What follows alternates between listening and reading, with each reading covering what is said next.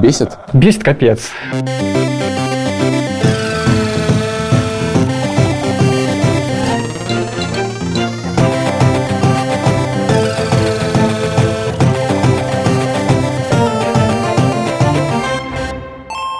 Привет! Это подкаст «Деньги пришли». Я Саша Поливанов. Я Илья Красильщик. Как всегда, с нами студия подкастов «Либо-либо» и Альфа-банк. «Банк». Банк. Ты женат? Я женат. Да, а я нет. Уже не женат. Уже не женат. Я в разводе официально. Тем не менее, я тоже знаю, что такое семейный бюджет. Более того, в каком-то смысле он у тебя продолжается. Конечно же, он у меня продолжается, причем не, не сказать, что в сильно меньшем виде. Он называется «Дети». Короче говоря, как вы, наверное, догадались, выпуск у нас про семейный бюджет. Э, мы позвали людей, которые по-разному это делают, но все, кого мы позвали, как-то договорились. Договорились ли вы? Вот вопрос. Ты договорился с Танькой? Ну, к сожалению, я должен тебе сказать, что никакой финансовой осознанности, которая обычно с подкастом, когда ты слушаешь подкасты, сам делаешь подкасты, она приходит, у меня что-то не появилось. И мы по-прежнему не поговорили. Сколько вы вместе? Много. Ну, в смысле, 10 лет женаты и чуть-чуть больше не, не женаты. Мы прошли много крупных трат. Появление ребенка, появление собственной квартиры, появление домашних животных. Но поговорить так, чтобы мы обо всем договорились, такого нет. Таня не работает. Ты да. работаешь в Альфа-банке, ты работаешь в букмейте, и у вас есть деньги собственные, и есть, наверное, деньги семейные. У вас есть какая-то система? Конечно, какие-то договоренности есть. Очевидно, что это не система, но более-менее работает так. Танька тратит свою зарплату.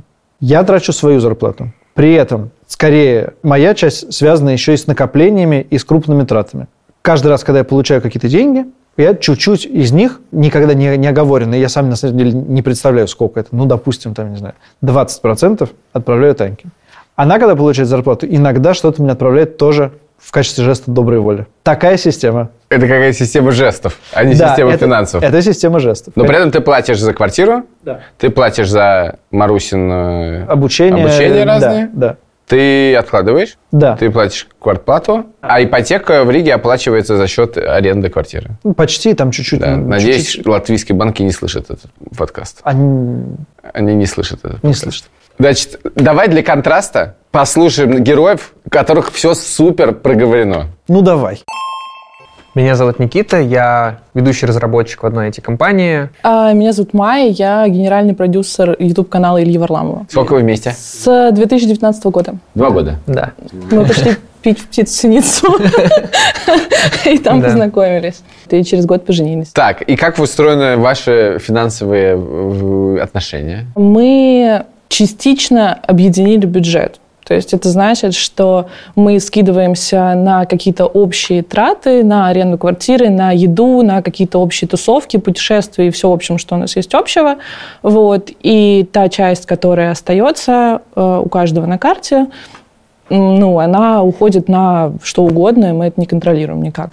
Скидываетесь, это что значит? На квартиру мы скидываемся пополам, а на вот этот общак мы складываемся либо пополам, либо бывает такое, что у нас разные зарплаты э, в разные периоды жизни. Вот. И если у кого-то, например, зарплата в полтора раза больше, он вкладывает 60%. Угу. У кого меньше, 40. Такой у нас маленький социализм внутри э, капиталистической семьи. Прогрессивная шкала налогообложения. Да. Угу. Хорошо, ну просто все, что есть общее, это понятие растяжимое. Все люди по-разному считают, что у них общее. Вот, например, вы в кафе идете вдвоем. Это общее? Это общее. Общее – это все, что мы вот... Все, что мы делаем вместе. Допустим, если мы какое-то время я работал рядом с домом и приходил обедать домой. То есть обеды у нас были общие. Так. Сейчас я работаю в компании, которая мне оплачивает обед на работе, поэтому обеды у нас теперь раздельные. То есть моя сама себе покупает обед, я сам себе покупаю так. обед. А если мы, например, вместе идем в кино, это общие траты. Если я иду в кино, это моя трата, потому что там, не знаю, я иду смотреть какой-нибудь новый фильм Marvel, а Майя не идет, потому что она не любит такое. Вот, это раздельная трата получается. Так, а в этом общем фонде деньги копятся или э, они все время заканчиваются? Нет, там иногда остаются какие-то свободные деньги, которые мы раскидываем по общим копилкам. Вот просто так получилось, что у нас очень похожий образ жизни и очень похожие траты. И типа мне нужны брекеты, и Никите нужны брекеты. Мы вместе там раскидываем, у нас есть копилка брекеты, и вот мы туда скидываем на брекеты. Там у меня нет прав, у Никиты нет прав, нам надо получить права. Мы вместе скидываем на права. То есть мы вместе скидываем на такси. Нет, кстати, такси раздельное. Да. Потом, например, у нас еще эти копилки есть какие-то более масштабные, например, мы там хотим переехать в Соединенные Штаты, и вот там она очень большая, эта копилка. В нее деньги уходят, когда либо их много поступает, либо... Сколько бы ни ушло, я боюсь. Мне кажется, да, может бессмысленно. да. Эта копилка может проделать брешь в любом бюджете. Ну да, ну, в общем, туда скидываются деньги, если остаются какие-то свободные деньги в конце месяца, типа мы не все потратили, мы там, я не знаю, ели как-то мало, или там мало ходили по кафешкам, мало тусовались, или там не съездили никуда отдохнуть, или вроде того, какие-то деньги остались, мы их раскидываем, просто сидим, думаем. То есть нету какого-то такого, что типа вот сюда мы отправляем там столько-то процентов, вот сюда столько То есть мы смотрим, что-то мы давно сюда не кидали, вот сюда закинем. Что-то мы давно сюда не кидали, туда закинем. А Вот как вы это решаете все? Ну, просто разговариваем. Окей, а к- бывает ли такое, что у ваши личные бюджеты заканчиваются раньше времени, вам что-то нужно? У меня не бывает. У меня тоже не бывает, но в целом э, общий бюджет, он покрывает какие-то, ну, вот эти базовые, то есть мы же скидываемся на еду, на, ну, получается, и на еду, а, и мы, получается, скидываемся на жилье. А это, по-моему, и есть, ну, как бы базовые какие-то потребности, то есть то, что я в этом месяце, там, я не знаю, хочу купить, не знаю, сходить к косметологу или там косметику купить какую-то, я куплю ее в следующем месяце. Насколько вам важна приватность ваших личных денег? Мне очень важна. Но мне, мне важна не сколько приватность, сколько самостоятельность. Мне очень важна самостоятельность. И чтобы как бы не возникало такой ситуации, что один человек зависим от другого человека, что, чтобы не приходилось спрашивать, там, а можно я, не знаю, куплю себе что-нибудь, да? Чтобы у всех были свободные деньги, мы вот придумали скидывать как бы часть, чтобы обязательно у кого-то оставались личные деньги, и не было вот этого ну, а можно я там что-нибудь. Мне вот очень важно, чтобы если мы вдруг там расстанемся, если вдруг что-то там произойдет, чтобы не было такого, что я зависим от Никиты или Никита зависим от меня, что я не хочу, чтобы нам было что делить вообще. То есть мы как бы все покупки, которые у нас есть, они обычно происходят не из общака, а вот из как раз личных денег. Типа там я хотел купить PlayStation, я купил PlayStation, и если вдруг мы там нам придется делить PlayStation, он будет мой. То есть это была моя трата. Или там Никита захотел купить робот-пылесос, это как бы его робот-пылесос, все, я на него То не- есть не концепция претендую. совместного нажитого имущества вы не, не, не считаете Ну, я не- да. То есть у нас нет каких-то глобальных больших... Ну, что может быть общее? Квартира. Машина, квартира, У нас такого нету нету, ни да. машины, ни квартиры. Детей у нас тоже нету. Вот, поэтому особо делить нам нечего. А как делить счета, которые вот про на Америку? Пополам. Пополам. Мы, кстати, это не обговаривали, но это... Ну, это логично, Ну да, да. абсолютно. А в чем у вас лежат вот эти американский фонд? В рублях, конечно. А, Да, лежит, на самом деле это лежит в рублях, это просто... Да. Я шутил, но чего это? Это просто обычный накопительный счет, на него падают какие-то небольшие проценты. Это вклад получается. Почему он лежит в рублях? Зачем он лежит в рублях? По рублям доходность выше чуть-чуть. Не просто так выше. Да, потому что риски выше, да, я понимаю. Хорошо. О чем еще вы договорились? Мы вообще все, что можно было обговорить, мы обговорили все. Это как? Потенциальный карьерный рост. Например, если одному человеку предложат командировку в Зимбабве, поедет ли другой с ним в Зимбабве за там, большими деньгами, например? Ну, то есть, чья работа важнее? Так. Как вы ответили на этот вопрос? Моя. Э, Разве? А, По-моему, мы решили, что та, которая потенциально более... Перспективная, перспективная. А как вы оцениваете перспективность работы? Просто сейчас получается так, что я занимаюсь каким-то около предпринимательством, а Никита ходит на работу. И мне кажется, что предпринимательство в любом случае более перспективное, чем ходить на работу. Зимбабве. Была такая кни- книжка, блин, я не помню ее название. И там э, рассказано про три кризиса отношений, что там, когда рождаются дети, вот когда... Что там еще было? Ну вот один профессиональный, один с детьми, один еще какой-то про старость, по-моему, да. про переезды. В общем, там, там прям рассказывались э, какие-то варианты, из-за которых люди разводятся, из-за которых у людей происходят какие-то ссоры, проблемы. И вот мы прям ну, реально месяц сидели, книжку просто читали. Ну, я ее читала, и я делала какие-то сноски, пометочки. Я такая, так, нам надо вот это обсудить, вот это обсудить, вот это. И вот мы сидели по стикерам, все это обсуждали, а, договаривались. Вот пока мы не договорились, мы не пошли расписываться. Что происходит, если один из вас теряет работу? Была финансовая подушка. Вот Никита несколько месяцев сидел без работы, ну, просто отдыхал и искал новую работу, которая ему понравится. Он просто пользовался этой финансовой подушкой, и все.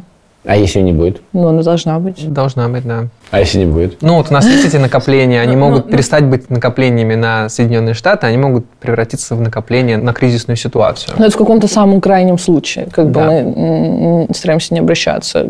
Но, но, кстати, вот недавно был случай, что я воспользовалась вот как раз накоплениями на лайнеры, по-моему, лайнеры, да. а, как кредиткой. Ну, то есть... а, Накопление на лайнеры. Да, Ну, это брекеты такие для технологичные. брекетов, в общем, да. Никита был против, но я его уговорила, и вот я воспользовалась деньгами с лайнеров, потом вернула эти деньги обратно, и вот как, как бы вместо кредитки получается... Да, ну то есть, а, но ты спросила сначала. а- Конечно, Мгм. Вы про это поговорили. конечно, да. Есть ли финансовые привычки друг друга, которые раздражают? У нас же разделены траты. У меня просто были до этого отношения, в которых а, у нас были прям кардинально разные взгляды с молодым человеком на то, как нужно тратить деньги, можно или нельзя. Вот. И я от этого как раз и пытаюсь как бы уйти. Ну, вернее, не пытаюсь, а я от этого ушла, да, потому что у меня бывает такое, что я хочу купить, ну, какую-нибудь, ну, я не знаю, полную херню, там, VR-шлем, да, я не знаю, он довольно дорогой, и там я поиграю с него два месяца, там, он будет лежать, да, и, наверное, убедить Никиту купить VR-шлем там на общие деньги было бы там тяжело, да, ну и зачем? А так, как бы, если это мне нужно, я это покупаю. Если что-то нужно Никите, он это покупает. И как бы никаких споров нету. А те деньги, которые общие, там как бы все понятно, и траты по ним довольно понятны. Хорошо, ссорились ли вы когда-нибудь из-за денег? У нас были маленькие конфликтики. Ну, я, короче, меня, меня немножко пожурили, и мне было стыдно, когда я потратил один раз 15 тысяч рублей на стейки. Блин, это было очень тупо, мне кажется, это до сих пор очень тупо. Ну, типа, к нам должны были прийти друзья, и надо было просто сходить купить мясо. И Никита пошел в магазин купить мясо и потратил 15 тысяч на стейк. И Один из них испортился. Ну, просто нас, это- там была не такая большая компания людей, нас было четверо, то есть как бы физически довольно сложно съесть такое количество мяса, и в итоге там э, э, томагавк, я, люблю, я люблю тратить деньги на стейки, но на четырех человек 15 тысяч довольно сложно потратить. Да, и, и там был томагавк огромный такой, знаешь, э, который... Стоило половину этих. Да, который стоил половину этих денег, и мы даже не прикоснулись к нему, в общем, пока мы сидели с друзьями, и он остался лежать в холодильнике, он в итоге испортился, и, блин, это было так тупо. Вот, и, и Было мне- очень больно его выбрасывать. Это было... Да, он, мы его еще открыли, и, знаешь, вся квартира начала вонять таким тухлым мясом. И Никита такой, ну, может, это какое-то специальное мясо, какое-то изысканное, может, должно быть такой запах. Вернемся к вашей непроговоренности. И это потенциально очень конфликтная штука. Наверняка как-то вы срались из-за денег. Ты знаешь, что ты говоришь, это потенциально конфликтная история, и вообще нечем крыть. Потенциально конфликтная история. Так. Но ты как бы довольно давно наблюдаешь наши отношения. Они Я знаю просто, как вы ругаетесь. Это довольно... То, что вы ругаетесь так, что ты делаешь усталое лицо, а Танька не говорит одну фразу, и на этом конфликт заканчивается, и, наверное, кто-то из вас идет в этот момент гулять с собакой. Это не значит, что конфликта нету. я не могу вспомнить каких-то существенных денежных конфликтов. Но я знаю какие-то вещи, которые все время вызывают у меня перманентное неудовольствие. Например, мы снимали квартиру у вас с Катей на Павелецкой. Она стоила 55 тысяч. Потом мы переехали в квартиру, не такую тесную, за 80. И я очень переживал из-за этих 25 тысяч. Я думал, что вот у нас вроде как устаканилось наше финансовое положение, и тут нужно, во-первых, отдавать на 25 тысяч больше, во-вторых, залог 80 тысяч и переезд, сколько там он стоил, 1030-40, наверное. И в итоге в один момент нужно было взять и где-то достать там 150 тысяч рублей. И у меня они были. Это все, что у меня было. И я думал, опять надо начинать сначала копить деньги. Опять на счету будет ноль. Это обидно. У меня есть блок, и он может длиться 5 минут, может длиться час, может длиться неделю, может длиться месяц. Но первое мое желание – не покупать вещь. У меня есть много э, фина- финансовых переживаний семейных. Я задам тебе первый вопрос про то, что такое семейный бюджет, когда ты разведен. Это карточка в каком-нибудь банке, которую оба родителя детей кидают деньги. У нас есть договоренность, что каждый из родителей кидает треть от своей зарплаты на эту карточку. Интересно, что есть карточка, на которую вы кидаете деньги, но наверняка кто-то и тратит их оттуда. Да, я от нее не трачу. То есть ты ки- кидаешь деньги. Не, ну в смысле, я с нее не трачу. В смысле, это звучит не так, как это есть на самом деле. В смысле, э, устроен следующим образом. У детей есть некоторые постоянные траты. Это школа, за нее надо платить. Это ко-ко-ко, за него надо платить. И это какие-то занятия, и это какие-то покупки Яши, связанные там, с диабетом, ну, еще типа одежда. Дальше просто я делаю так, что если я трачу еще что-то дополнительное, подарок какой-нибудь купить детям, ничего не хочу купить, я это трачу со своих денег. Я считаю, что это просто мо- мой выбор, и он пусть будет моим отдельным. Еще есть деньги, которые я дочке отправляю. Это отдельно. Вообще очень много Ну, это я, это, на детей. это да. я так понимаю, что довольно Но простая. это скорее про- алиментная простая, система. да. Потому что эта система не алиментная, это, это действительно совместные траты. У детей появляются деньги. Откуда они у них появляются? У детей появляются деньги на банковской карточке. У каждого ребенка есть банковская карточка. Кажется, да. Я не знаю, как часто они их теряют, но в целом, да. Яша, по-моему, нету банковской карточки. Это больше всего Катя делает. Яша получает некоторые деньги. Там какая-то очень сложная система.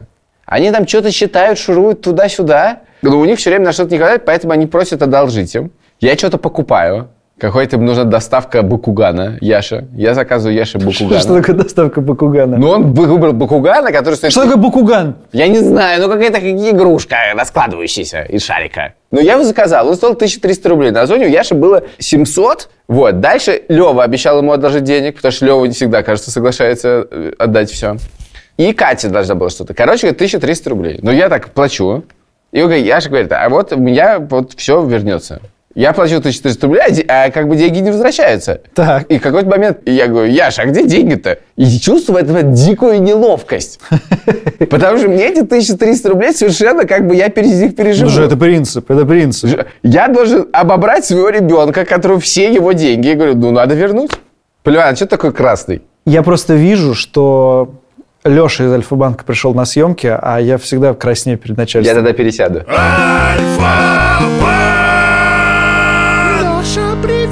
Привет, Леш. Привет, привет, Лёш, привет, ребята. Мы сегодня разговариваем про семейный бюджет.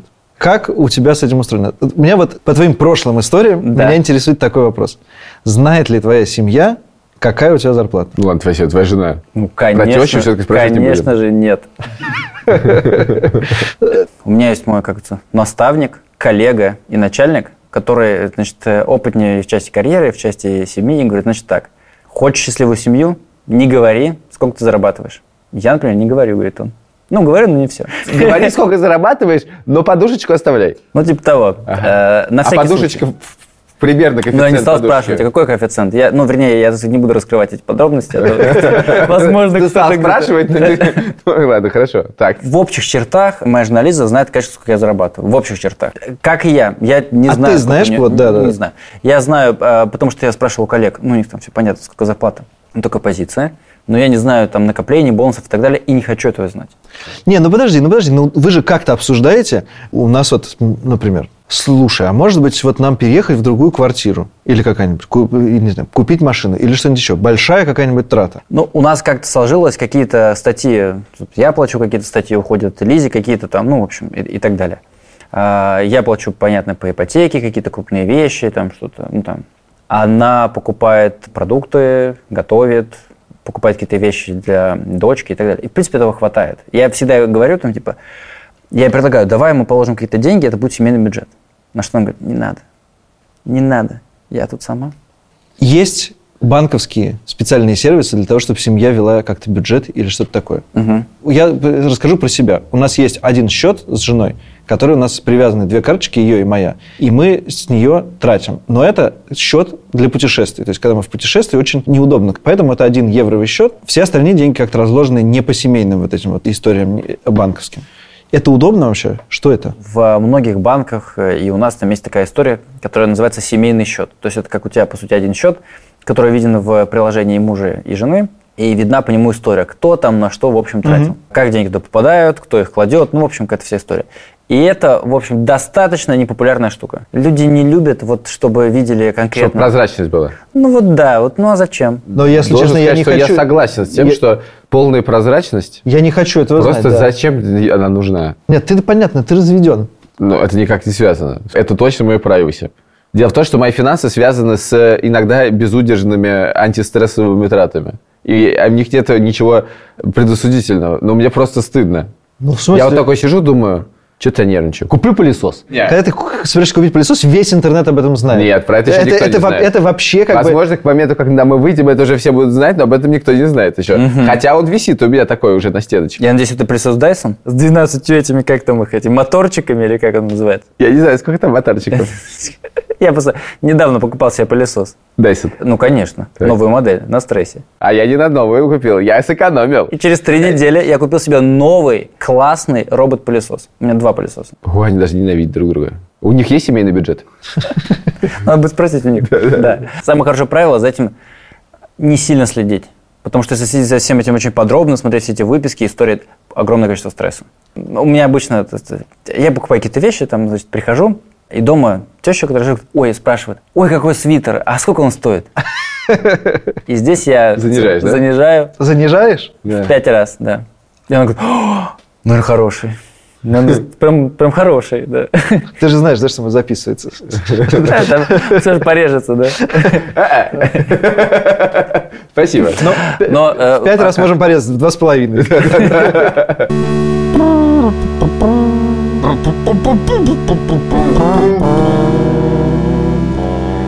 Э, Твоя послебрачная жизнь кажется мне удивительным образом стройно устроенной. Что было до? Деньги обсуждали? Это, был, во-первых, долгий период был, 10 лет. И э, там как-то что-то видоизменялось. И, естественно, не все из этого я помню. Но вошел я в наши отношения с репутацией человека, сейчас, наверное, смешно прозвучит, как будто что-то сильно изменилось, с репутацией человека, который все тратит. И у него никогда нет денег. Я знаю, что эта история уже была в нашем подкасте, но без истории про автомобиль и кредит Хорошо. этот выпуск невозможен. Хорошо, да. И, в общем, с это- поскольку в этой истории я зашел в брак, то ее все-таки нужно рассказать. Значит, история была такая. У меня была кредитная карта, у нее был лимит 100 тысяч рублей. Но это было в 2000 каком-нибудь, наверное, седьмом году. То есть две с половиной тысячи долларов, если не три. Три, если не больше. Моя зарплата была 110 тысяч рублей. И я довольно быстро ушел в эти ми- в 110 тысяч. И там как-то проценты, я не, по- не понимал, как устроены проценты, и никогда не пытался в этом разобраться. Но в что я точно понимал, Это называется сложный процент. да, это- он был очень сложный, а я был устроен гораздо проще. Я просто клал 10 тысяч рублей в месяц. Больше я не мог себе позволить положить на эту карту. Ну, то есть, не то, что не мог, у меня не получалось. Так, чтобы в конце месяца оказалось опять минус 110 тысяч. У меня уже были права, это уже надо было бы еще через пару лет, 2008 год. А и машины не было. А машины хочется. И я решил купить машину, потому что моя будущая жена Катя машину продавала. Машина была Hyundai Elantra красного цвета. Классная была машина. И Катя мне ее продавала за 235 тысяч рублей. Я только не помню, вы уже начали встречаться или вы еще не начали встречаться? Нет, мы еще не начали встречаться. Но я хотел бы, чтобы это случилось, скажем так. Причем уже довольно давно. Так вот в чем истинный смысл покупки. Я не помню, э, не знаю, не готов комментировать. Вот. В общем, короче, я пошел брать кредит в Сбербанке на 235 тысяч рублей, что составляло типа две мои зарплаты. Мне этот кредит не дали, поэтому кредит пошла брать моя мама. Маме кредит дали, выдали сберкнижку, и я купил машину на эти деньги. И дальше долго отдавал этот кредит. За это время мы успели пожениться и стали отдавать этот кредит вместе. Поэтому, когда эти отношения начались, то, в общем, в этой как бы своей изначально испорченной репутации я как бы был в ситуации, что я деньгами не управляю. Постепенно, как бы это менялось, особенно мы начали с тобой подкаст вести, и постепенно я стал понимать, что я хочу иметь голос в этих делах, но к этому моменту наши отношения не закончились. Поэтому голос у меня теперь собственный. Ну, вообще-то мы поговорили с парой, где мужчина отдает женщине все Так. деньги. Но это не мой случай. Но случай, как в этой паре женщина думает про финансы, Похож. Похожий. Похож. Привет, я Сева Король. Привет, я Тань Король. Расскажите, когда вы познакомились? Мы познакомились в школе, в 11 классе. Женаты 6. А вместе вы прям с 11 класса. Ну, типа того, да. В конце. И как? Ну, по-разному, но нормально, да. Когда э, ты начал работать? Какие-то деньги я начал зарабатывать репетиторством в примерно 10 классе. Так. Какого предмета? Физика, математика, шахматы. Ну, а нормально работать в компании я начал на втором курсе. А я работала до того, как он устроился на работу, и бросила работать, когда он начал. Примерно так было. То есть ты работаешь, ты не работаешь. У нас такая позиция, то, что я приношу деньги, на которые мы живем, а Таня работает скорее для души, для себя. Ну, я так, по мелочи зарабатываю. Дело в том, что я научный сотрудник, как вы знаете, научные сотрудники не слишком По много мелочи. зарабатывают. По мелочи. Ну да? так, да, да, я лаборант-исследователь, знаете, вот это микронаучный сотрудник. Бывает младший, средний, вот я микронаучный сотрудник. А, еще я преподаю в школе один раз в неделю, это тоже микрозарплата. И еще я работаю секретарем в научном журнале. Ну, в общем, так, короче, на помаду хватает. Вот. Какую? А я программист. Понятно. А, По шахматам, математике и физике можно было понять, что все придет к программированию. да. Как тебе так жить в такой ситуации? Нормально. Как вы относитесь, так сказать, к патриархальным, непатриархальным отношениям? Есть ли какая-то позиция на этот счет ярко выраженная? Можно я скажу? Давай. Мы пробовали по-разному. Бывало так, что в самом начале наших отношений мы зарабатывали примерно одинаково. Когда только родился Артем, я работала из декрета, и Сева работал просто на работе, и у нас были одинаковые зарплаты. Но их хватало только вот на самое-самое необходимое, и все. И вообще, на самом деле, тогда, мне кажется, даже проще было с деньгами, потому что их не нужно было распределять. Особенно даже решать не Ну да. приходилось. Ты просто как бы понимаешь, что тебе Выживаешь. хватает на молоко, гречку там и все, и, и даже думать особо не приходится. Вот. А потом я работала на другой работе, денег стало побольше, Сева тоже устроился на новую работу, денег еще стало побольше.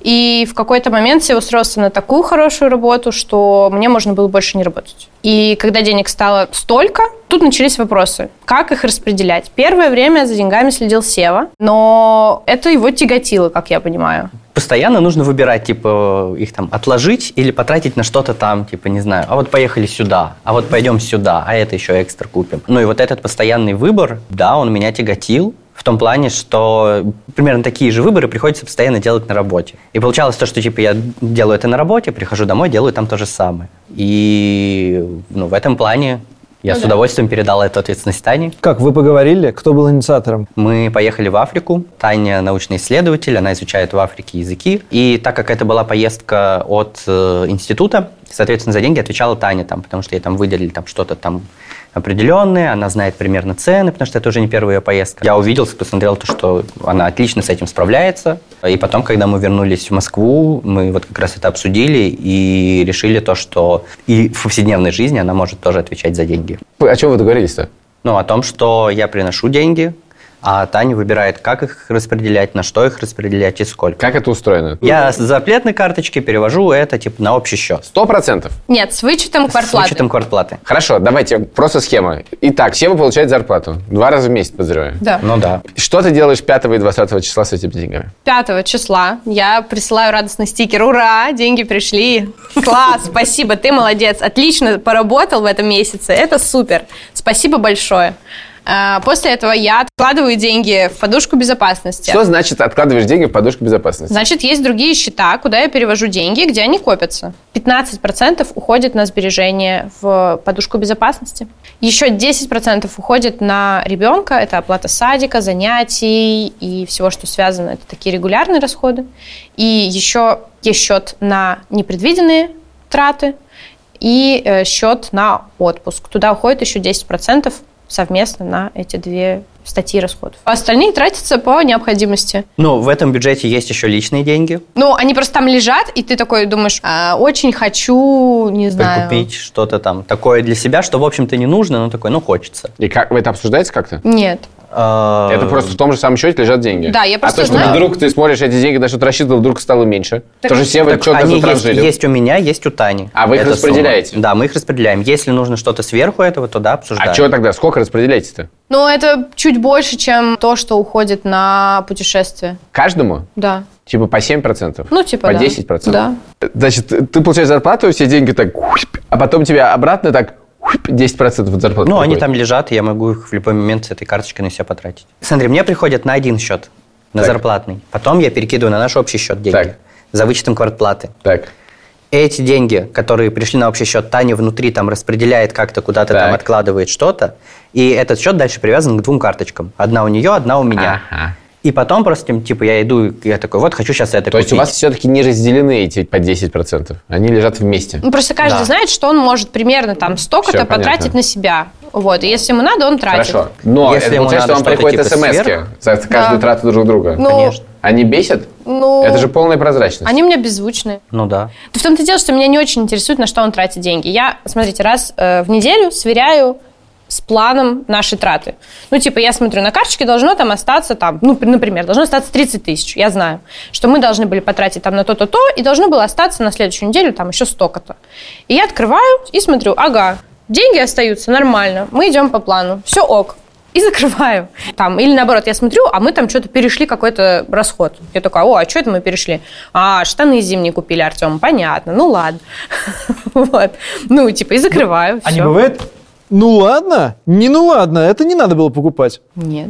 Хочу сказать, что не все всегда так радужно. Иногда у нас бывают бесплатные дни.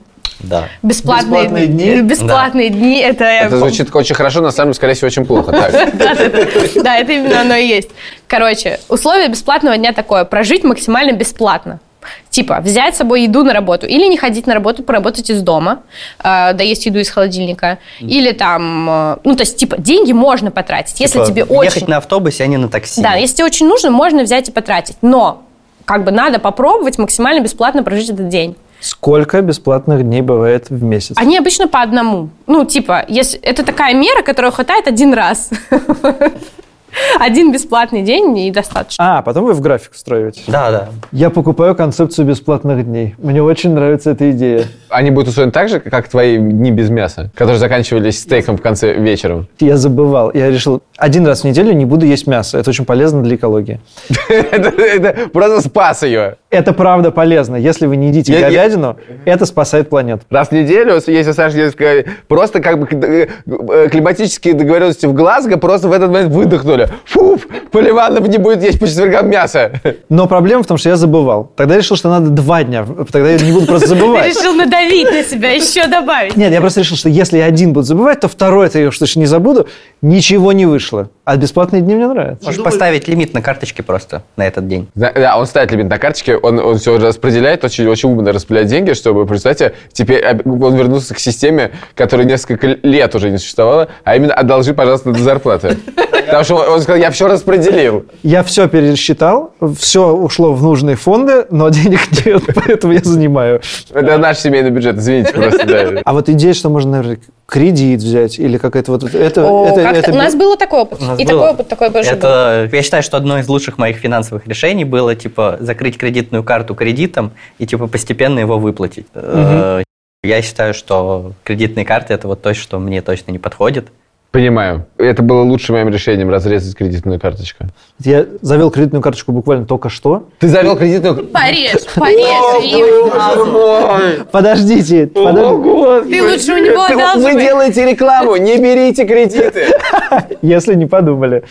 А ты подумал? Да, мне так страшно, что там, значит, начнутся какие-то проценты, что-то такое, что я положил туда больше денег, чем там есть. Ты не сталкиваешься с проблемой, что твое представление расходится с реальностью? Мое представление только что разошлось с реальностью. Слушайте, у меня такой вопрос. Очень у вас все стройно, получается, и как-то продумано. Как вы думаете, это какое-то свойство характера или жизнь вместе как-то приводит к финансовой дисциплине? Или вы более-менее такими были и в детстве? В каком-то плане я таким был и в детстве, потому что там мы плавали на пароходе, и там маршрут такой, что он плывет вперед, а потом обратно. И мне давали какие-то деньги с собой, чтобы я мог купить какие-то сувениры и так далее. С Ну, в общем, бабушкой и дедушкой Да, я с бабушкой плавал. и дедушкой плавал. И, в общем, по пути туда я смотрел цены, а по пути обратно я покупал. А, и сравнивал- и сравнивал Это мне сколько там... Вау. Это дошкольником я был. Ты изучил все цены на всех причалах Да. в ту сторону и распланировал И все- свои траты. Да, да. И все, что вообще продают. И такой, я хочу вот это, вот это и вот это. А хочу вот это еще нет. Но лучше я возьму типа вот так вот и получу максимальное количество того, что я хочу. В общем, Сева как бы так и планировал прожить свою жизнь, как бы в один конец он все посмотрит. Да, да, но оказалось... Первую же я все смотрю, а во вторую я все... Я трачу уже. Не так давно я понял эту концепцию. Начал пересматривать ее. А у тебя? Я начала работать в 11 лет. В первый раз я устроилась на работу сама в торговом центре, в кафе, помощником кассира. Я упросила какую-то девушку, чтобы она меня взяла. И так я работала, значит, на каникулах в пятом классе, на каникулах в шестом, в седьмом, восьмом и в девятом, до тех пор, пока мне это не надоело. Ну, типа, я поняла, что это очень сложная работа. Она занимает очень много сил, времени, и ну, вот так работать я не хочу. Мне хотелось зарабатывать, я зарабатывала. У меня было много разных работ. Я не поступила в институт с первого раза после школы, и я устроилась сразу на четыре работы. Ну, чтобы как-то компенсировать эту неудачу. Ну, нормально, короче, я работала, зарабатывала на все, что хотела. Но когда я поняла, что когда я зарабатываю на все, что я хочу, и еще трачу все свое время, это отстой. И поэтому я стала искать другие способы. Хотела бы ты зарабатывать деньги? Э, Ну, я зарабатываю в каком-то Нет, ну вот полноценно, вот так, чтобы, чтобы вы, вы похоже, вносили финансовый вклад в вашу семью. Скорее всего, это придется обменять на мою свободу. Я не готова. И, скорее нет. всего, безусловно. да. Нет, она мне... Нет, моя свобода мне очень э, близка. Нравится. Меня все устраивает. А ты хотел бы, чтобы это выровнялось? Во-первых, я думаю, что в какой-то момент это выравнивается, потому что, будучи профессором зарубежным, это, как правило, довольно хорошая, высокооплачиваемая работа, но которая требует типа длинного-длинного времени подготовки и Я обучения. смысле, это щ- Таня до этого дойдет какой-то момент. Я уверен, что она станет профессором.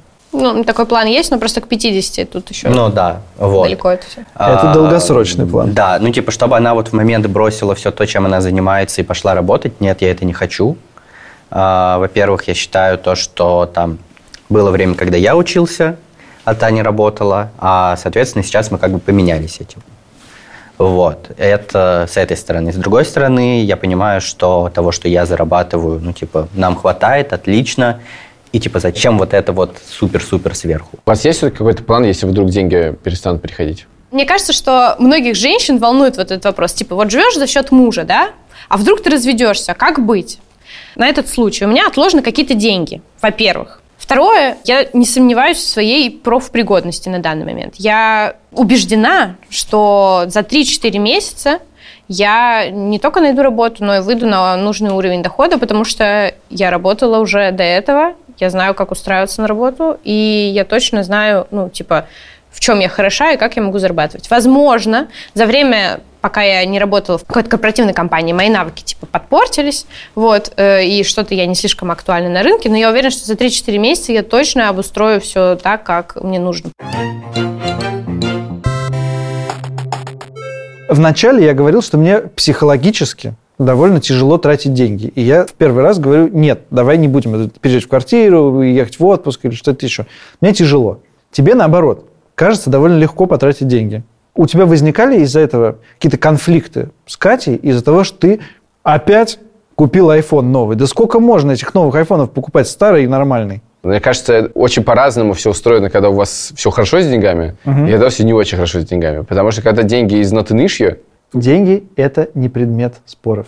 Я помню прекрасные моменты, когда мы, не знаю, мы оба хорошо зарабатывали. Даже не то, чтобы мы очень хорошо зарабатывали, нормально мы зарабатывали, просто э, курс э, евро и доллара был другой. Когда ты ехал куда-нибудь там в Европу или в Америку, как бы было недорого. И мне кажется, тогда это можно было себе позволить, что-то купить, и все нормально. А вот я помню, когда было в «Медузе», там все было гораздо более сурово финансово. И э, я ничего не очень помню, чтобы я прям что-то тебе покупал прям. Никаких айфонов я себе не покупал. Вот, я помню, что у меня был... Прям никаких. Не, ну у меня был iPhone, но он был истертый многолетний, и я помню вот этот момент, когда... Момент был не в том, что у меня деньги появились, а в том, что я выяснил, что я могу купить iPhone в рассрочку. И, конечно же, я чувствовал себя все время транжирой. Вот Нет, подожди, ощущ- подожди, я ничего не понимаю. Ты говоришь, больших трат не было, но я чувствовал себя транжирой. денег не было. Все время. Так Ну, понятно. типа, мне не очень... Я не люблю думать про траты. Не, не люблю. Я хочу, если я пришел в кафе, то э, можно просто поесть. Я не люблю смотреть на эти цены. Даже когда де- денег не особенно много, мне это портит настроение. Я люблю, не знаю, как бы думать, и это, в принципе, не знаю, если мне приятно кому-то должить денег, например. Например, это ли какой-то широкий жест. Короче, я не люблю это все. И это всегда приводит к одному и тому же. Их нет. Но потом появился подкаст, и мы стали специалистами про деньги. Давай послушаем, как вы поговорили с людьми, которые делают вместе бизнес, у них с деньгами все хорошо. И они вообще про них не спорят, и у них просто идиллия какая-то.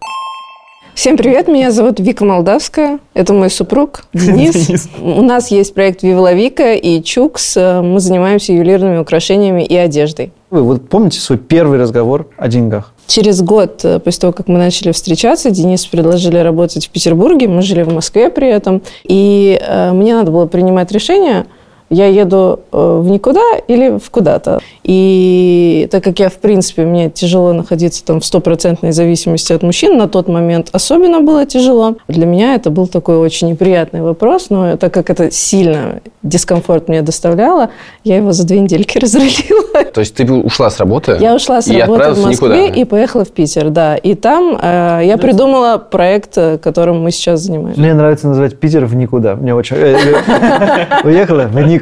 Ну, просто появилась какая-то возможность э, поехать работать непосредственно там э, на завод. То я работал в фармацевтической компании директором по развитию, и нужно было поехать прям туда, на завод, где все происходит, производство. И Вике я вот начал рассказывать, что есть такая возможность, что это там, на какой-то определенный там А это промежуток был времени. промежуток времени? Ну, я думал, да, что это будет там на год, может То есть быть. ты была максимум. готова год не работать? Нет, я была готова э, на год переехать. Но с планом, что что-то будешь придумывать Ну, там. конечно, я не могу сидеть без дела. Я Всё две недели понятно. смотрела Дудя, мне хватило на всю жизнь. Потому что вопрос, сколько вы зарабатываете, меня угнетал. Потому что я зарабатывала ноль. Вот я работаю по найму. И то есть, э, и Вика начала делать этот бизнес. Я ей в свободное время помогал. И мы поставили себе задачу. Вот мы разовьем этот бизнес до того момента, когда он сможет нам приносить деньги, чтобы нас содержать, и я ухожу с работы. А что значит помогал?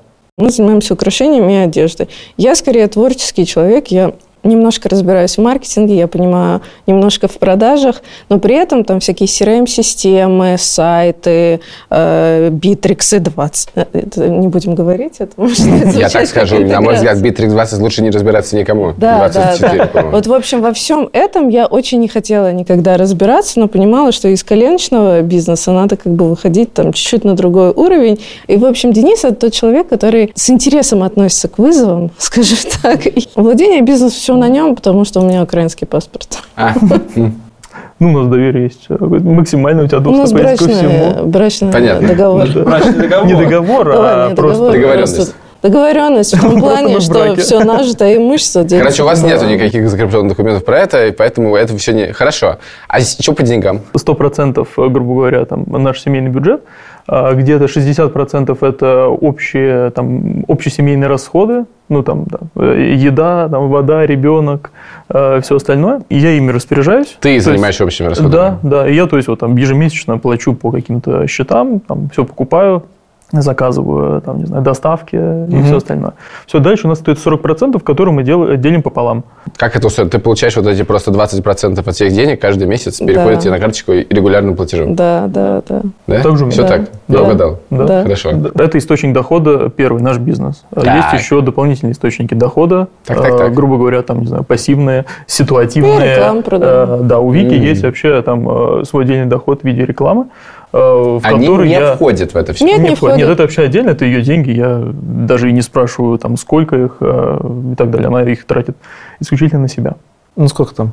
Ну, мне хватает. Относительно этих 20% это сколько? Ну, еще 200 сверху Процентов? процентов. Ладно, ладно, шучу, шучу. Относительно этих 20. Ну, нет, ну по-разному абсолютно бывает. Ну, когда как. Шутишь или нет? Погоди. Это очень сильно меня влияет на дальнейший разговор. Нет, просто, просто как бы в зависимости от того, а, от чего мы отталкиваемся. Типа, От 20%? Ну, от 20%. Ну, у меня есть помимо этих 20% еще доход рекламный. Он может превышать эти 20% На и на 200. 200% относительно этих 20%. Мгм. У меня нет вот такого вот прям, то есть там, ежемесячного стабильного какого-то прихода. Есть какие-то, ну, там иногда проекты возникают. Ну, допустим, не знаю, возьмем э, сферу инвестиций. Поучаствовал я э, в IPO м, Озона.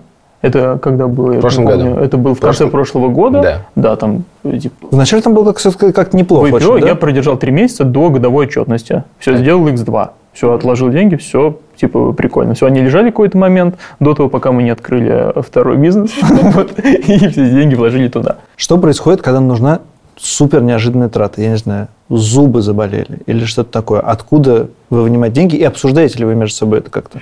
Не, ну как, ну да, мы, в принципе, там знаем о проблемах друг друга. Я вот, не знаю, делал, вот если о зубах заговорили, Invisalign, вот эти вот, э, ну, прозрачные брекеты. То есть, там, не знаю, месяца два я ходил, консультировался, думал, надо, не надо. Тоже они стоят недешево. Они, я бы даже сказал, стоит, кажется, очень дорого. Ну да. И, соответственно, как мы это обсудили, договорились, окей, надо, надо, делаем. А Эти деньги взяли мы из бизнеса. Из бизнеса что значит взяли из А, бизнеса? Ну, грубо говоря, распределили дивиденды, А, ага. которые, ну, не запланированы. Не- то, что можно было вложить в бизнес, в этот раз не вложили в бизнес. Ну да, Понятно. да. Ну, то есть в Хорошо. основном сейчас, да, наш ну, такой как бы стабильный основной источник – это наш бизнес. Классно. А бывали у вас ситуации, когда бизнес чувствовал себя хуже, например, и денег переставало хватать?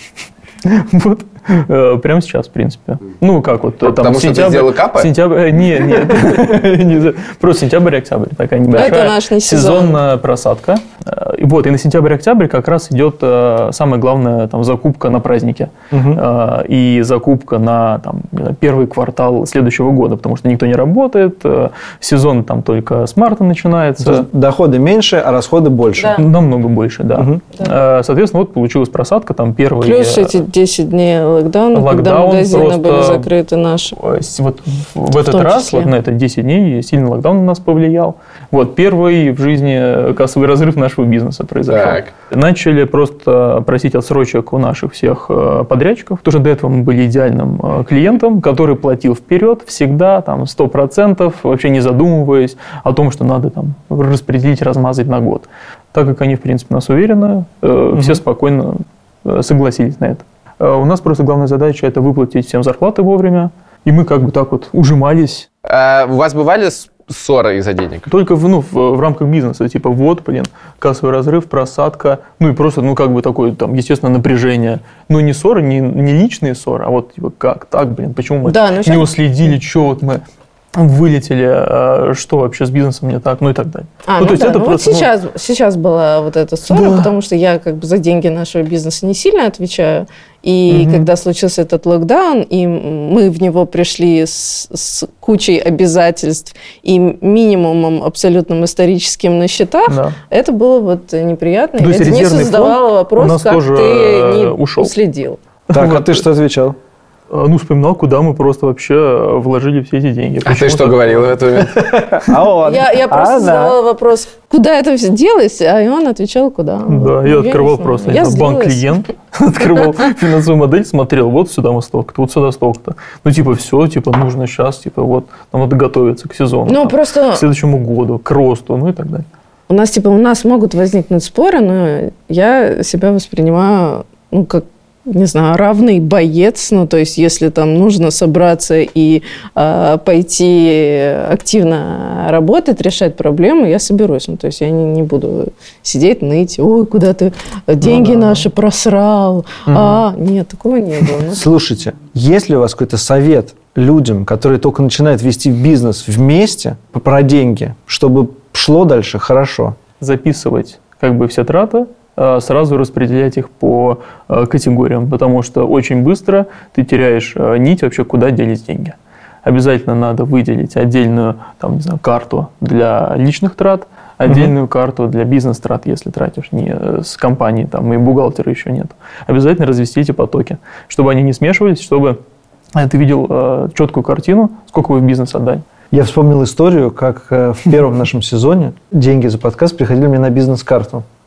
И у меня какой-то закончились деньги, и я начал тратить с нее просто. Значит, чтобы потом все записать и вернуть. И что ты сделал, прости? Кажется, в итоге я как бы нам переплатил. Потому что я забыл сколько. Невозможно цепочку это распутать, и ты не понимаешь, думаешь, блин, а куда я должен себе денег или не должен, а точно столько в бизнес вложил, а может быть мне надо там все равно больше возвращать себе в будущем. Ну и все, и ты как бы сам себя обманываешь. Я вспомнил, И- не зубы, операция собаки меня подкосила.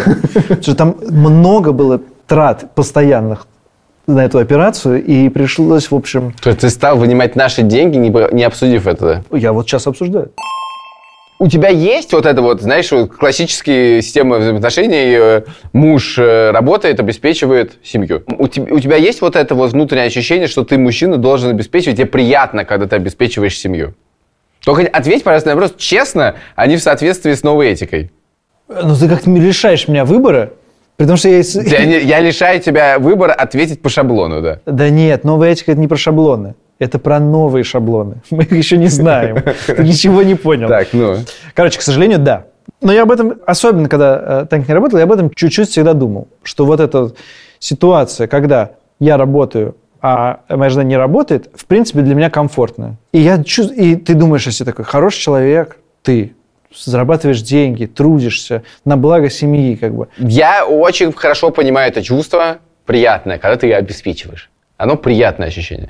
Но при этом, во-первых, оно, во-первых, совершенно не обязательно должно касаться от- от- отношений в семье, ну, в смысле, мужа и жены. Ну, в принципе, можно, не знаю, родителей обеспечивать, если нужно. Приятное, но не обязательно здесь.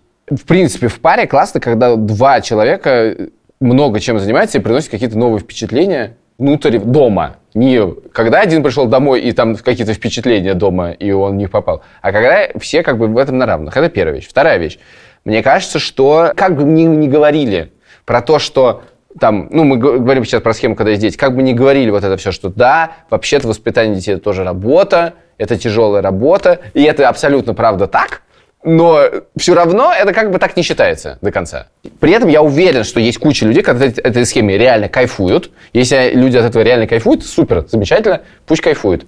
Но мне это кажется, конечно, ужасно, на самом деле, несправедливой вещью, которая происходит очень часто автоматически, а не почему-то специальному. И хуже всего, когда мальчики на этой схеме настаивают. Самое это ужасное, что ты как даже если ты понимаешь это и как-то думаешь про это, то все равно негласно получается, что ты, например, покупаешь право не воспитывать ребенка. Да? А это, конечно, ну... У ну тебя есть оправдание на это. Да, да, да. Занимайся, на самом деле, Да, тем, да, что да. ты реально хочешь Верно. заниматься Вот оправдание хорошее слово. Типа, всегда есть оправдание. У меня довольно долго продолжается момент в жизни, когда у меня долго момент в жизни э, продолжается, когда я зарабатываю больше, чем моя жена. И я думаю, это в принципе инвестиция в будущее, что в какой-то момент может случиться наоборот или будет наоборот. И я совершенно по этому поводу не буду переживать, и это нормально. Я буду говорить, вот, тогда было так, а сейчас так. Это вранье, полный булшит. Я знаю, что я так никогда не буду думать. Во-первых, у меня есть действительно пунктик из старого мира. Мне хочется на каждой новой работе зарабатывать больше денег. И если бы не, не рос доллар, то почти все время так бы и получалось. А во-вторых, я точно знаю, что если произойдет ситуация, когда я буду зарабатывать мало денег, я буду дико переживать. Наши следующие гости специально сделали так, что мужчина в этих отношениях сказал, я не буду работать ограниченное время ради твоей карьеры. Мы вместе работаем над проектом «Твоя карьера». Меня зовут Сания, и я маркетолог. Привет, меня зовут Денис, я моушен-дизайнер. Ну, расскажите, как э, ваш семейный бюджет устроен? Ну, сейчас мы оба зарабатываем примерно одинаково.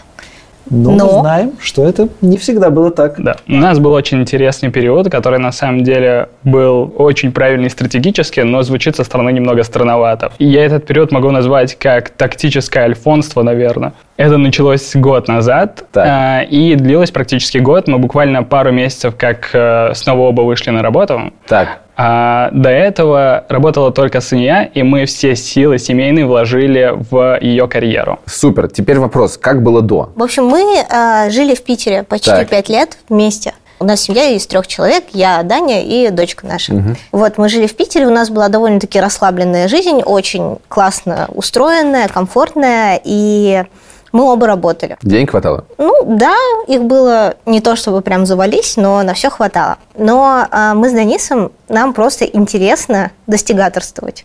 Там, заработать больше денег, а, получить больше ответственности, более интересные задачи и так далее. И мы все время думали о том, чтобы еще такого прикольного можно сделать. Там запускали какие-то проекты, даже когда жили в Питере. А потом я поняла, что я хочу делать более серьезную карьеру в рекламе. Для этого надо уходить в агентство и, наверное, хорошо где-то поучиться. Нашла рекламную школу Workshop. Оказалось, что она только очная, она только в Москве. Мы начали искать способ, как переехать в Москву, как-нибудь безбо- безболезненно. В это время меня пытается, только мы это решили, меня пытается перекупить московская компания, сильно дороже, чем я получала тогда. Вот. И мы с Денисом поехали вместе на собеседование. Меня берут, мы сдаем обратные билеты, остаемся еще на три дня. За эти три дня находим квартиру, детский сад, Ну, а вы, я смотрю, такие. собрали вещи э, Так. буквально за сутки и отправили грузовик, короче, с вещами и сами поехали. Ну и так, вот типа за пять дней мы оказались в Москве. Когда дело было? Это было в марте, 1 марта э, 2000... 20 года? Полтора Прямо года в назад, локдаун, получается. короче, вы приехали? Да, прямо перед локдауном, и Ага. поэтому Ой, вы как вовремя все успели сделать. А, До июля я поработал по удаленке, потом а, у Саньи начался ее классический вайб, когда она работает на 120%, и я по чуть-чуть начал ей помогать с ее работой, там, быть ее карманным дизайнером, просто там заботиться о том, чтобы она хоть как-то высыпалась и себя нормально чувствовала. И параллельно с этим э, работал на фрилансе. Но потом работа становилась 120-150%, Санюша, в общем, фигачила без остановки, и поэтому я все больше начал брать на себя э, каких-то домашних обязанностей, обязанностей по обеспечению Санюши какого-то размеренного более-менее графика. Когда Денис говорит «фигачит», я думаю, фигачит у всех разные, поэтому я хочу определить, что вообще происходило. То есть я на работе работала где-то 9-10 часов, потом 5, 5 часов у меня была учеба. Потом угу. ты спишь немножечко, а потом снова работа, потом снова учеба. Учеба была 6 дней в неделю, плюс еще домашки. Кайф. Ну, да. Считается, что домашние дела это вот прибрать, приготовить, там, отвезти ребенка в школу, за собакой протереть пол, но это не самое главное. Все это можно делегировать. Очень важно, что э, в семье должен быть один, хотя бы один ответственный менеджер, один ответственный взрослый, угу, который да. следит за ментальным состоянием всех членов семьи. Это супер важно, потому что ребенок может питаться доставкой, но если ты с ним не разговариваешь и вообще не следишь, не начался ли у него там нервный тик или он там какой-то странный стал, то ты можешь пропустить очень важные вещи. То есть если его обижают в школе, он может тебе не рассказать, он об этом расскажет лет типа через 20, когда сходят к психологу, и психолог скажет, а почему вы не поговорите со своими родителями? Тогда ты узнаешь, что вот в те моменты, когда вы оба работали и вообще на него не обращали внимания, там его били или еще что-то такое. Плюс, э, как бы в нашей семье нужно следить не только за ментальным здоровьем ребенка, нужно и за моим следить, потому что у меня биполярка, она в ремиссии, но когда я либо слишком сильно устаю, либо у меня какие-то провалы, угу. либо ну, какие-то сильные успехи, мне может сорвать крышу. Эти изменения ментального состояния Санюши я научился отлавливать еще на подлете, и они могут происходить как от проблем на работе, так и, наоборот, от слишком больших mm. успехов. То есть э, буквально огонь, вода и медные трубы, и все это может привести к каким-то сбоям в ментальном состоянии.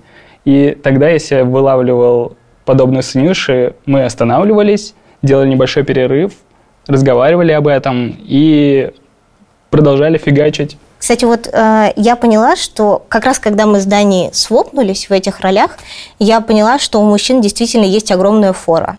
Фора? Фора, да. Ну, потому что считается, что вот это вот папа работает, а мама красивая, на самом деле там, если партнер который поддерживает, не зарабатывает зарплату, а который поддерживает, он действительно хорошо работает, как вот этот поддерживающий партнер, это прям очень много усилий, много денег он вкладывает в семью.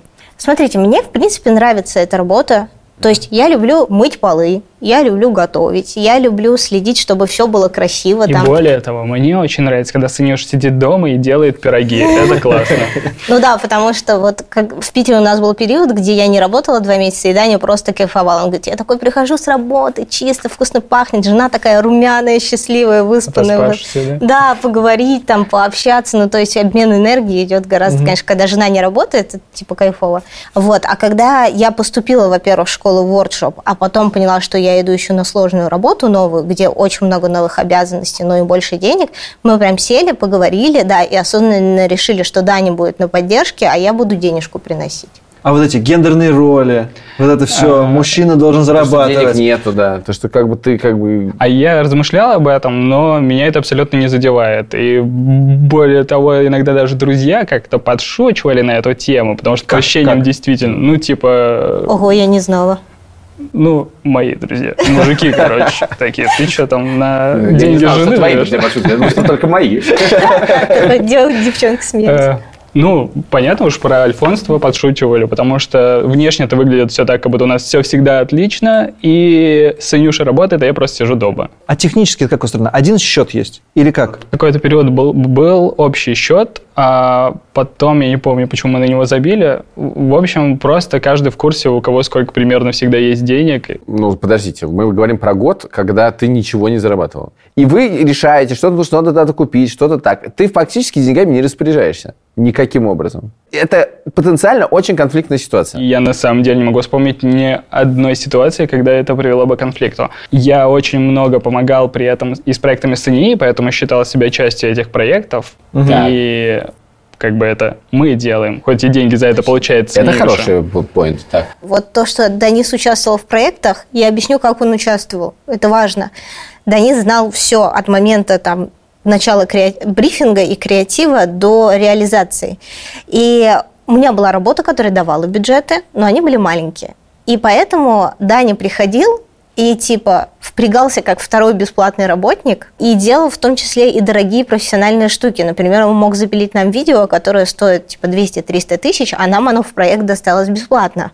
Или мне там нужен грузчик, приезжает Даня и типа трое его братишек и грузит. Или они Довольно приходят... разносторонний. Да, или, менеджер, или они идее, приходят там с перфораторами и построили мне площадку, на которой мы сейчас будем рекламу снимать. Господи, сейчас выяснится, что Даня работал просто 10 часов. Да. каждый, да, Да, просто- да, да, так и было. Поэтому не стыдно брать деньги. Ты как бы не говоришь цене, дай мне деньги, которые ты заработала. Это у тебя на карте еще деньги есть? Да, все, кинь мне 50 тысяч. Окей. Так, хорошо. Значит, то, что вы рассказываете, у вас э, говорит о том, что у вас просто какое-то идеальное взаимопонимание. Я объясню, чего на самом деле стоил нам этот год и чему мы научились. У меня там начались дикие проблемы со здоровьем. У меня были судороги постоянно. Типа ночью я просыпаюсь, и Даня мне пытается вправить. У меня были синяки по всему телу. Причем никто меня не бил, просто из-за того, что я все время сижу, у меня синяки. У меня было три пульпита за один месяц. Это сейчас. То есть я еще до сих пор получаю. И в Питере у нас была своя кофейня. То есть мы знаем, где мы пьем такой кофе, где мы пьем пиво, Мы где мы, были едим пиццу. своими на районе было все. Да, то есть там было все. за В Москве у нас до сих А, пор... Петроградка. Нормально. Ну да. Хороший, лучший. Вот сейчас мы живем в Басманном районе, он тоже классный. Тоже неплохо. Там классно, но у нас нету места, где мы пьем кофе, например. Нету места, где мы едим хачапури. И, ну, типа, нету. Были прям очень плохие вещи в этом году. Вот я начала работать в марте на новой работе. В июле у меня был ДР. И уже к июлю, это там буквально там 3-4 месяца, да, я уже была просто никакая. У меня, у меня был ДР. Я работала очень много, мы поехали за город, а, это были выходные, плюс мой день рождения. И в итоге там все катались на лошадках, плавали в бассейне, а я сидела в номере и работала в субботу и воскресенье. И это еще, но это самое начало, я еще потом год же проработала на этом месте, потом еще учеба началась. Ну, то есть э, в Питере мы были супер счастливы. А в Москве вот этот год это была просто какая-то дичь. Ну, то есть у Дани, по сути, у него был партнер, но жены у него не было. Я делала большой сложный проект, как раз когда искала вот эту свежую идею в рекламе, и э, он у меня получился. И я там сразу получила премию за него, и там какую-то награду в сфере рекламы в хостинге. Я тогда работала в хостинге. Э, и там респект, уважуху и деньги, и у меня потекла крыша от этого, потому что слишком сильные эмоции и радость. И я начала вести себя очень нагло. Любым девушкам всегда оказывают знаки внимания. И когда ты замужем, нужно на них реагировать определенным образом, когда ты одна, другим и так далее.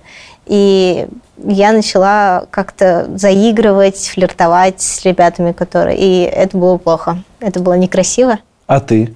Ну, это очень сильно задело на тот момент. Но э, так как это компании, с которыми мы так или иначе ведем дела, как бы в саму ситуацию я тогда вмешиваться не стал, но мы хорошо об этом поговорили дома. Я сказал, что Хорошо, так это ты значит делать не ором и будешь. киданием тарелок в стену. Так. Да, мы тогда... Это одна из самых культовых, кстати, ссор была. Прям мощно. Ты не похож на человека, который кидает в стену тарелки. Ну, я обычно и не кидаю. Но... Обычно Даня супер спокойный, а тут он просто сказал, что все, так ты себя вести не будешь. Хочешь так себя вести, веди, но я типа ну, на, на такой позиции тогда рядом с тобой не буду, потому что меня это не устраивает. Кинул пару тарелок в стену, выдал мне конкретные инструкции, что я сейчас делаю, ну, условно там.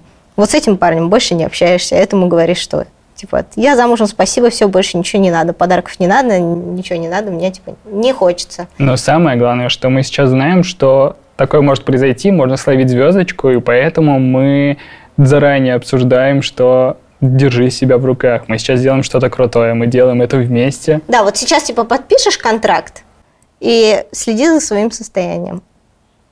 Ну, потому что когда ты подписал контракт, ты такой, всем шампанского, и побежал, короче. Слушайте, ведь даже о ссоре вы умеете так мило как-то рассказать, как, как будто даже ссора есть в вашей системе. А мне кажется, это Могу очень важно. дать? Есть некоторые случаи, в которых ты единственное, что ты можешь сделать, это поссориться. Все остальное будет неадекватной ситуацией. эскалировать. Да, Да-да-да. конечно, я согласен с этим. Ссора это очень продуктивно, может быть. Я знаю. С другой стороны, иногда кажется, что в ссоре умирает что-то важное. Я думаю, это зависит от того, как вести себя в ссоре. Ты можешь сказать вещи, которые действительно что-то убьют в человеке, а можешь этого не делать. То есть, э, смотрите, Данис в тот момент мог мне сказать не то, что меня это не устраивает, мне мне не нравится, как ты себя ведешь, веди себя, пожалуйста, по-другому, или типа я этого терпеть не буду. А мог сказать, ты там Мгм. такая, ты сякая, да кто ты вообще такая, да, да я тебя, да ты, ты там вообще типа под забором будешь, и тогда бы, наверное, что-то во мне умерло. Ну, потому что, кажется, у вас построены так отношения, что вы слышите друг друга, и кажется, что вы знаете, что вы слышите друг друга. Потому что иначе ссора устроена так, что ты кричишь, чтобы обидеть, чтобы услышали тебя. И здесь самое время вернуться к вопросу про разговоры, потому что... Спасибо. Именно это я и хотел сказать. А, Так. Вот этот год, несмотря на то, что он был реально жестким для нас обоих, мы постоянно обсуждали все, что происходит, э, вот эти свободные минуты, которые оставались. И, думаю, нас спасло как раз то, что мы изначально, когда сошлись, мы все очень подробно обсуждали, что э, мы делаем, что с нами происходит. А есть какие-то у вас друг в друге раздражающие финансовые привычки? Типа, он курит, сколько он тратит на это курение? Я не знаю, курите вы или нет. Или, я не знаю, ну почему вот э, вино мы покупаем, там, я не знаю, за 700 рублей, почему нельзя за 500, оно такое же? Ой, у что-нибудь меня такое? есть. Есть? Ну-ка. Меня, короче, бесит, когда Даня экономит на туалетной бумаге. Свое. 100 рублей. Так, да. Но она тонкая, Так. ее нужно Двухслойная или наматывать. четырехслойная? Я хочу четырехслойную минимум. Это очень дорого. И без запаха. И я ей каждый раз ему говорю, ну что ты купишь-то отложенные деньги? Надеюсь, Porsche. Я э, это уже, кажется, говорил э, три года назад, с половиной года назад, когда наш подкаст только начинался. Но я на самом деле вот когда думал про семейный бюджет, сейчас я про это не думаю, что мы не, я понял, что эм, вообще-то к этому нужно относиться тоже как к некоторые рабочие обязанности. Подсчет этих денег, расчет этих денег, разговоры про эти деньги и правильное выстраивание этих финансовых отношений. Ну, мне не нравится твоя модальность, нужно относиться прям. Ну, нужно я же за относиться. себя говорю. Нет, Я- ну, вот всегда- вот это это что значит опция. модальность? Когда я так говорю, я говорю, естественно, за себя, а не за всех. Но все почему-то думают, что я говорю за всех. А я за себя. Просто э, как бы очень много сейчас говорят про то, что как, как надо все проговаривать, психотерапии, вот как все надо проговаривать. Это очень важно, и я знаю, что это очень хорошо работает, если вы обсуждаете реальные проблемы. Деньги надо проговаривать, на мой взгляд, точно так же. Это полезно, это нужно. Я предлагаю послушать, как мы поговорили Давай, с давай. людьми, которые много раз меняли взаимо- взаимодействие, потому что у нас все пары молодые довольно. А вот эта пара долго вместе, у них много чего менялось, и у них очень много всего продумано. Меня зовут Дима. Я Наташа. Да, мы уже вместе 15 лет в браке. У нас трое детей, и у нас есть семейный бюджет. Перенесемся 15 лет назад. Что, 2006 год. Мы поженились, мы сняли квартиру моей подруги на первое время бесплатно. Дима тогда учился на последнем курсе. Соответственно, он не работал, у него были какие-то там подработки, работала я. И практически, вот, наверное, первый год да, совместной жизни мы жили вот на мою зарплату, на мои деньги. А этого было прям очень-очень впритык, но нам было, в принципе, мне кажется, все равно. Но ты, наверное, поначалу немножечко Да, у меня была такая история, что ты должен сначала купить себе квартиру, потом купить себе машину, и только потом заводить семью. Ну, Еще обычно там еще домашнее животное есть, Сначала нет? купить квартиру. Да, сначала. Это очень неудобный порядок действий. Ну, у меня был такой взгляд, да, что так должен, что, ну, я же мужчина, я должен пригласить жену к себе. И когда я с Наташей, мы уже начали встречаться, и когда я ей об этом рассказал, она сказала такую фразу, которую я запомнил. «Слушай, я хочу вот этот весь путь пройти вместе с тобой. Мне бы хотелось быть свидетелем того, как это будет происходить». Я сказал, ну, окей. Поэтому ты давай сначала работай, я заканчиваю Ну, я, образование. ну, вообще я старался. У меня было несколько подработок. Я делал сайты, делал рекламу, графический дизайн. А ты чем занималась в это время? Я работала дизайнером в салоне штор. Опишите все финансовые этапы по очереди, в которых вы были за время вашего брака. Да, окей. Первый этап. Первый этап зарабатывает э, жена. э, Муж я подрабатывает. Подрабатываю, да. Второй этап, ну, я закончил универ, пошел на работу, ситуация выровнялась в семье. Мы оба зарабатываем. Оба зарабатываем. Как в этот момент были устроены финансовые отношения? Сначала у нас был какой-то такой хаос э, в деньгах, и была классическая история, когда остается одна неделя до зарплаты, А денег и мы нет, такие, алло, мам, ну займи 5 тысяч, пожалуйста, на зарплату. Это было каждый месяц, просто стабильно, одна и та же сумма, одна и та же проблема. И мы как-то обсуждали, ну как-то это, в общем-то, нехорошо, надо из этого выбираться. И мы придумали вот эту тогда систему конвертов. Когда мы а, делим, короче, всю пришедшую зарплату на куски, и, собственно, задача была такая, чтобы за неделю Не из конверта не больше. вылезти. Так. Один вот как хочешь, но надо И уместиться. как? Ну и мы решили проблему с э, заемом этих денег. Ну, Сколько это продлилось? До 10 лет. Недавно мы, наверное, Да, этого отказались. да. Да? До того момента, когда, знаешь, когда доходы начали превышать расходы, вот некоторые текущие. Ага. Хорошо. Когда доход стал неравный? Ну, сразу после рождения первого ребенка, потому что я помню Это этот когда? разговор. А, Ну, 13 лет Михею сейчас. Мгм, Понятно, так. А, Был такой у нас разговор, что мы прям сели, ну как мы будем, вот у нас ребенок. А, И мы пришли к тому, что я хотела бы уделять какой-то да, период жизни своей, прям посвятить детям, посвятить семье, а на Диму улегла ответственность, э, собственно, за наши все финансы. И как тебе это было? Учитывая, что ваши отношения начались с того, что ты обеспечивала вас. И тут Да такая класс. ситуация, что ты с ребенком деньги ты семье не приносишь. А все я, деньги я приносит же муж. вообще, я всю жизнь мечтала, чтобы вот я была... Это такая вообще история. В школе все спрашивают, ну а ты кем хочешь быть? А у меня мама там потомственные все врачи, меня готовили в эту медакадемию. И я просто за месяц до поступления сказала, все, нет, ребят, я туда не пойду. И мне всегда было так как-то неловко признаться, что надо же как-то состояться как человек, а я мечтаю быть женой и мамой. И вроде это как-то не очень, но я прям была на своем месте, вот сто процентов. Когда родился первый ребенок, я кайфовала максимально, что вот я, я просто с ним. А тебя устраивало такое распределение? Что я зарабатываю, а она нет? Да. Да, устраивала вполне. А у тебя было какое-то ощущение, знаешь, что ты приходишь домой, типа, усталый, и можно ничем дома не заниматься, потому что, типа, я заработал денег. Ну да. Да? Ну, это как раз, ну, наверное, такая область, где конфликты разные происходят. И сейчас мы стараемся, чтобы обязанности внутри семьи были справедливо распределены. Но тогда, да, было такое ощущение, что я ж кормилец, вот я, я устаю, я работаю, я вкладываю. Я, я помню вот эту ситуацию, когда Наташа пришла ко мне и сказала, Дим, слушай, нам нужно серьезно поговорить, твои дети растут без отца. О, прям, прям такой был Вот разговор? Был такой разговор, да. Потому что я очень много работал. Ну, вот эта фраза, она прям так охватила. Ну, вообще удивительно, что ты смог как бы воспринять эту фразу, потому что обычно, когда ты в таком рабочем раже, Ну да, да. Сейчас я Ну, доделаю дела, а ну, потом я- разберемся. Я, помню, что я эмоционально, а, а, ну, она меня вывела из себя. Это не вылилось в конфликт, но мне было тяжело прожить это состояние. Вот. Но потом, когда я посмотрел на факты да, и увидел, что ну, действительно я очень мало провожу времени с семьей. Мы сели, мы там выделили, вот у нас сейчас есть такая традиция суббота семейный день, мы стараемся субботу провести вместе. И у меня есть время в течение дня, которое я провожу с детьми. Мне тогда пришлось принять решение, что я работаю только на работе. То есть вот Мгм. есть у меня 8 часов, я их работаю, все, все остальное время я не работаю. Так, как вы были устроены финансовые отношения, когда ты зарабатывал, Мгм. Э, приносил деньги? Я имею в виду, в смысле, как была устроена схема? Вот, вот эти деньги ты как приносил? Да. Слушай, а, это было так, что я получаю деньги ну, куда-то на карточку, на счет, Так. снимаю определенную сумму и отдаю Наташе. Все что-то ты оставляешь при этом? Ну, у меня, не, полу- у меня не получалось оставлять. То есть Так. у меня получалось так, знаешь, что ты оплатил счета, там, на бензин, туда-сюда, и все, и у тебя практически ничего не остается. Бесит? Бесит капец. Вот. Ну, это было ощущение, как будто я просто в холостую фигачу. Я себя утешал тем, что, ну, ты же делаешь важные дела, это влияет на людей и так далее. Но вот какой-то отдачи финансовой, ну, это напрягало. Причем это же иллю- очень иллюзорная штука, что у тебя, ну, то есть это просто привычка такая. Я понимаю, что у меня привычка все деньги, ну, потратить. У нее привычка а, наоборот, что-то попытаться сэкономить, у меня привычка все деньги потратить. Она даже до сих пор у меня есть, и мне приходилось потом придумывать, как мне сделать так, чтобы у меня накапливался капитал. Вообще вся эта схема тебя раздражала?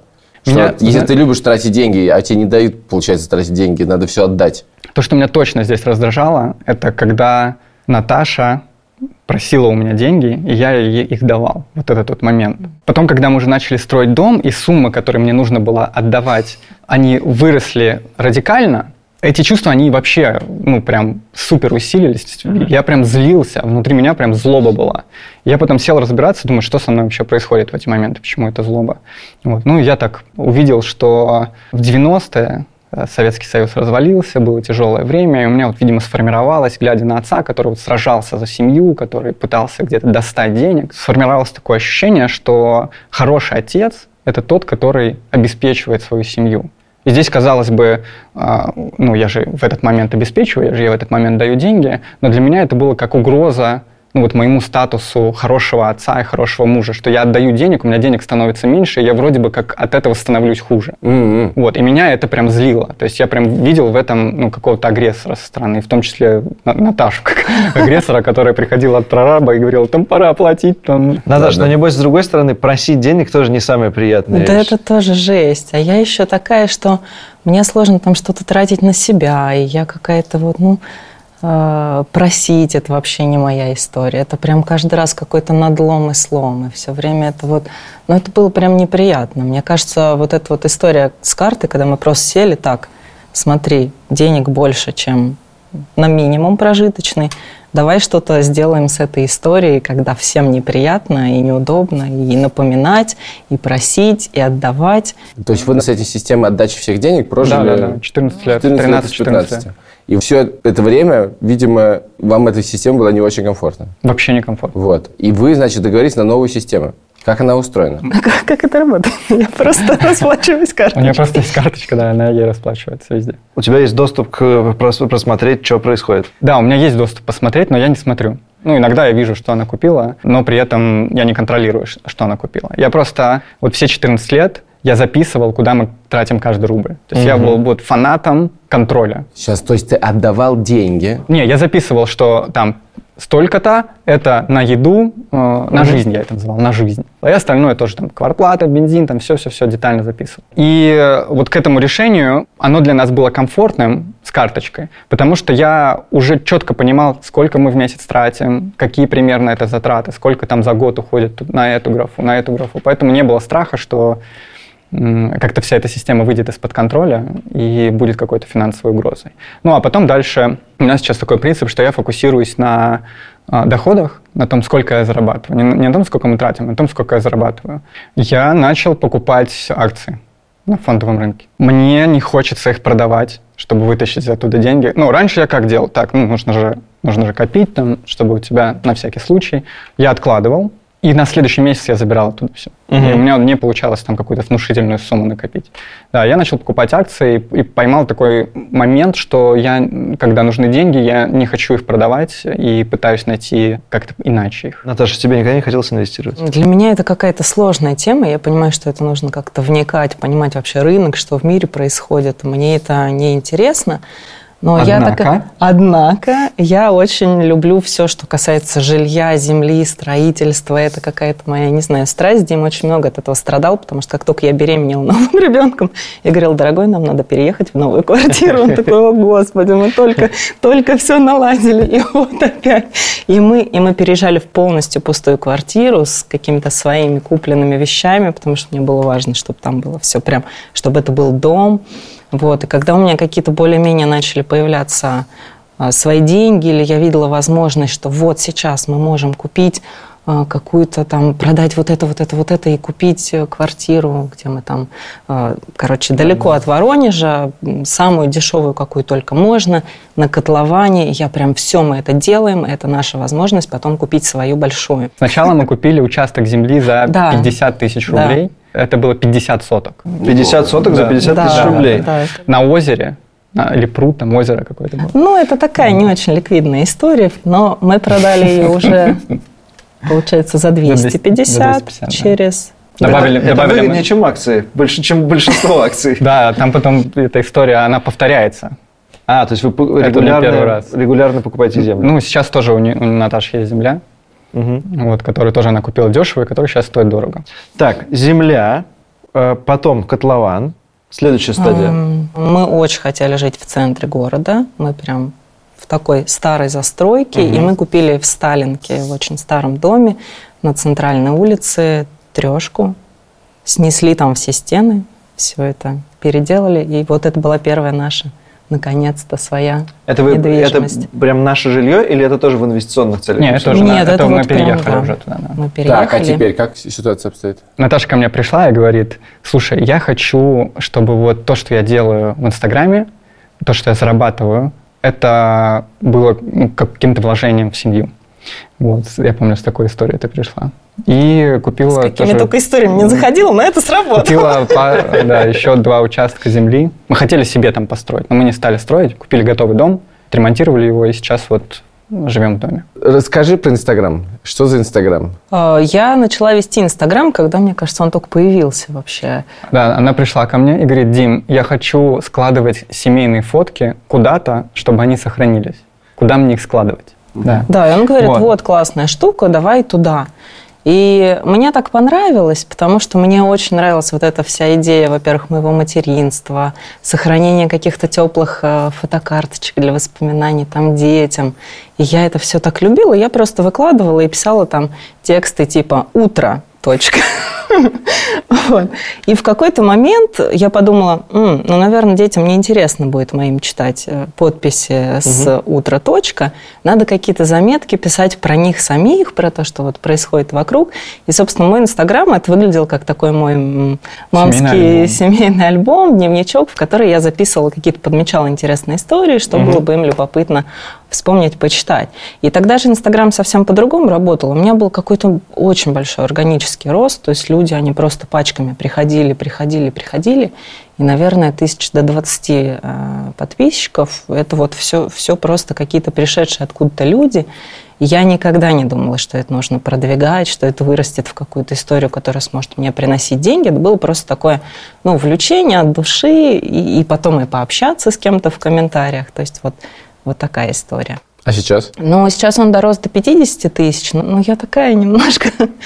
Я такая, все мне так неудобно, что я, всегда, да я не блогер, всегда да извиняется как-то за то, вот что мне- рекламу публикую. да, Периодически да. устраивает опросы. Я не сильно ли вас там раздражаю? Ей пишут, да нет, Наташечка, спасибо большое. И она радуется, вот, что ей так пишут. Сколько денег приносит Инстаграм? Ну, это такая очень история сезонная, и я вообще не знаю, от чего это зависит, потому что когда мы начали строить дом, и там были какие-то колоссальные траты, и это происходило так, что у меня никогда не было столько денег от Инстаграма, но нам нужно закрыть, например, там чек на 200 тысяч прорабу, и я за месяц зарабатываю 200 тысяч на Инстаграме. Это вообще шок. Откуда? Ну, то есть я не понимала. Я ничего для этого специально не делала. Ну, в плане там я не рассылала какие-то там «купите у меня рекламу» или... э, ну, вот просто люди приходили. Сейчас мы переехали в дом, и резко меньше в разы. Ну, то есть там 50-60 тысяч в Понятно. месяц. Понятно. А какие у вас есть финансовые правила в семье? Ну, 10% на акции. да. 10% мы отдаем в церковь, как десятину. Чаще есть вопросы? У тебя нет вопросов.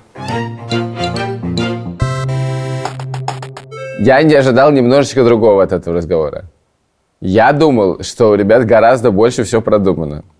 В реальности мы получили историю, в которой люди 15 лет жили в некомфортных финансовых отношениях, и через 15 лет сказали, «А, давай просто карточка будет, и будешь по ней тратить. Ребята, которые только что были, вселяют в меня оптимизм. Даже люди, которым свойствен некоторый анализ, четкость, в целом могут относиться к финансам приблизительно так же, как я, и все получается, и все хорошо. Из любой истории пытаешься, вот у тебя просто, видимо, есть какие-то маячки, да, ты слышишь историю, вот все, что не подходит по твоей жизненной практике, ну, как Джои Требиани, и вдруг ты включаешь что-то, и я люблю тратить, думаешь, о, все нормально, я правильно живу.